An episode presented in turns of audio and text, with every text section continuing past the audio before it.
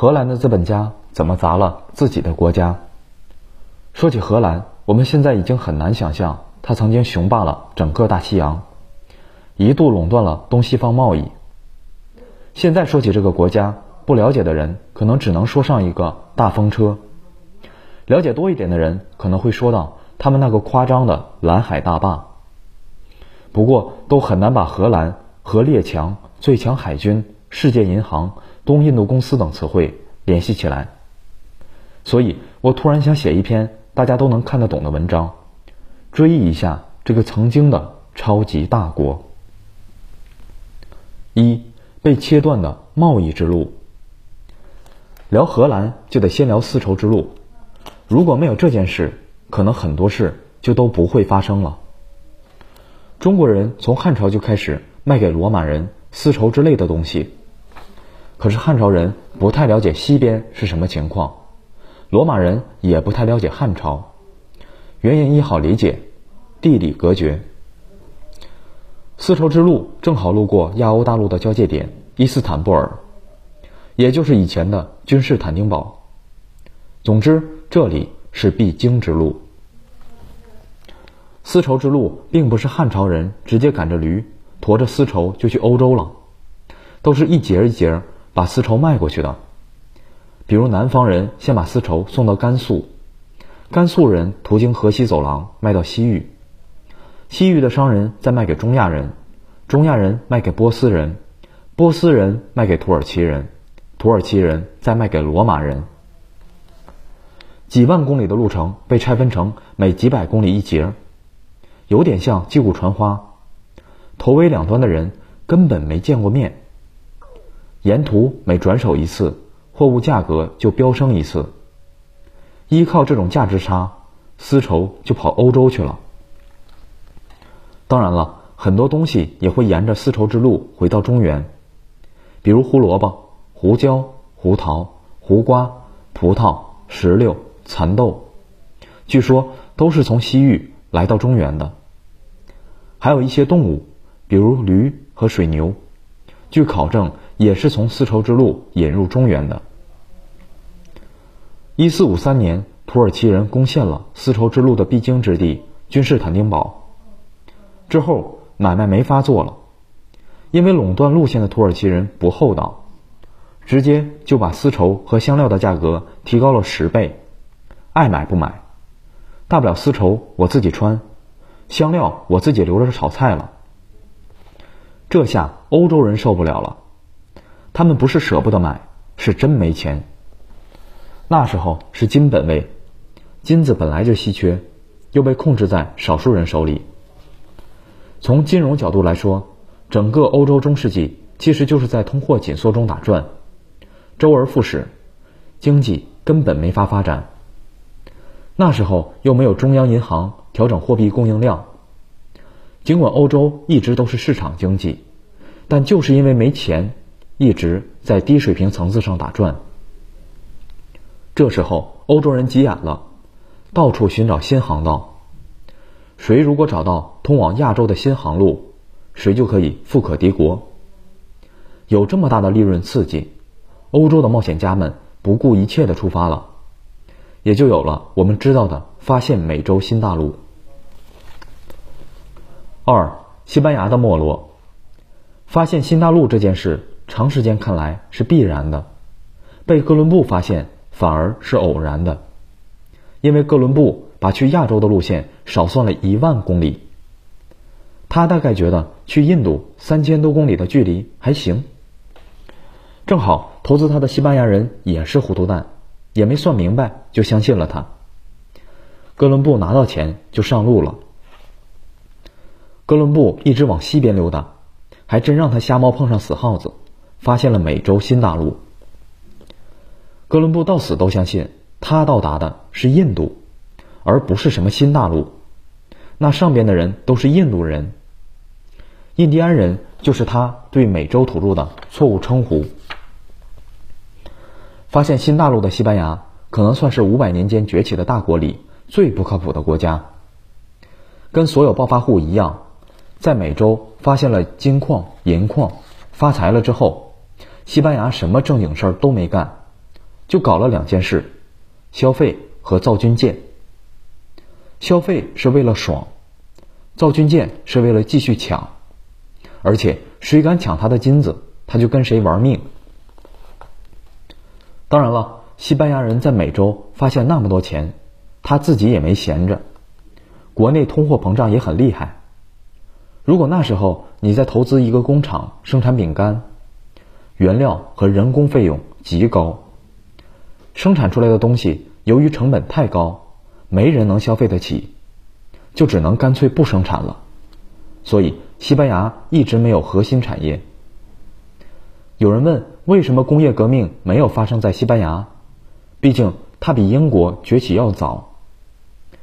西班牙连手工业都没有，还要什么工业革命啊？西班牙那么多钱，把周围的狼都吸引过来了，那真叫一个刺激。西班牙的对手主要。主要有这几位：德意志诸侯、尼德兰银行团，也就是荷兰前身；意大利城邦、奥斯曼帝国、法国、英国等等。尽管单打西班牙谁都能打得过，可惜抵不住这么多势力一起上。而西班牙又没有像英国一样，有了钱之后搞工业、升级科技术。西班牙内外交困。折腾了上百年，期间最气人的是英国，人家西班牙人去西边找印度，葡萄牙人去东边找，结果英国人去北边找，北边不是北极吗？到了北极，冻死好几支探险队，投资全打水漂了。英国人也不气馁，既然东西两大航道都被控制了，那我干脆就干海盗打劫吧。英国就此跟西班牙杠上了。海盗的前身基本都是海军。那时候一艘大船比现在的驱逐舰都贵，不是普通几个亡命之徒凑点份子钱能玩得起的。英国人无数次招惹西班牙人之后，西班牙人愤怒了，无敌舰队出发，没想到点儿背竟然被打败，沉入大海了。而且这样的事不止发生了一次。西班牙终于伤筋动骨，欠银行团的钱还不上，人家不愿意再贷款，即使偶尔贷款，利率也非常高，西班牙更还不上了，总是违约，就更贷不到钱，越来越虚弱了。最先崛起的西班牙就这样慢慢落后了。三，荷兰的独立。西班牙的钱花哪儿去了呢？去了英国、印度和荷兰。西班牙自己不会造船，他的船在英国造，荷兰也造。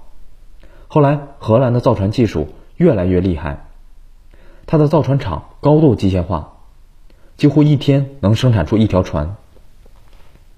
由于荷兰在造船方面有成本优势和技术优势。荷兰的船主可以销价与竞争者抢生意。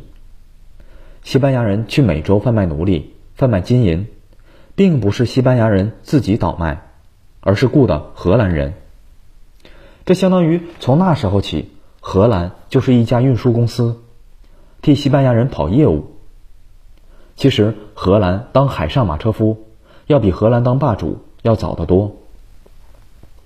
荷兰一边当车夫，一边顺便。在西班牙人钱不够的时候放高利贷，利息回流本国发展工业，荷兰慢慢的就崛起了。荷兰是在一个古时候叫尼德兰的地方，尼德兰的意思就是洼地，说明荷兰是在一个坑里。大海涨潮的时候能把荷兰给淹了，所以荷兰人很早就有修大坝的技能。荷兰修了一座三十公里长、二十多层楼那么高的大坝。不过，这个坝露在海平面上的只有六七米，真去看的话，就会发现并没有想象中的那么霸气。环境不太好的地方，一般会有两个极端：善于经商或者穷得很。荷兰人就善于做买卖，所以荷兰人一直都挺富裕的。但是，一个富裕地区。跟超级大国是有差别的。荷兰当时才一百五十万人，这是很大的短板。刚开始，荷兰是西班牙的属地，这一点荷兰人原本是没意见的。后来西班牙说要增加税收，荷兰人愤怒了。其他的都好说，要钱不行。荷兰人的钱包是神圣不可侵犯的，加上宗教因素，荷兰独立战争打响了，也叫尼德兰战争。这一仗打了八十多年，打打停停，因为西班牙还得去解决其他问题。一开始荷兰人并不是西班牙人的对手，后来荷兰的各个邦开始联合起来，英国也开始支持荷兰人独立。派远征军去欧洲大陆参战，战争这才打成了半僵持。时间一长，到处开战的西班牙人终于是耗不住了，最后任由荷兰人独立了。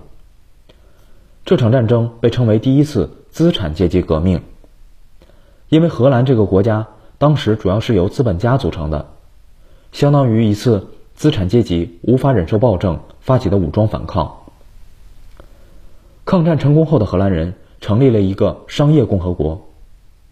这种组织现在已经不存在了。它标志性的特点就是政府非常弱，资本家们坐在一起讨论问题，商量好了开干，基本没政府什么事儿。这种机制的优点是可以充分放大商人们的创造性，但缺点是致命的。一个松散的商帮是没什么凝聚力的。其实这也是一场独立战争打了八十年的原因。经常是西班牙打过来，大家一起抗战。西班牙人一走，荷兰内部又陷入了商人似的互相扯皮。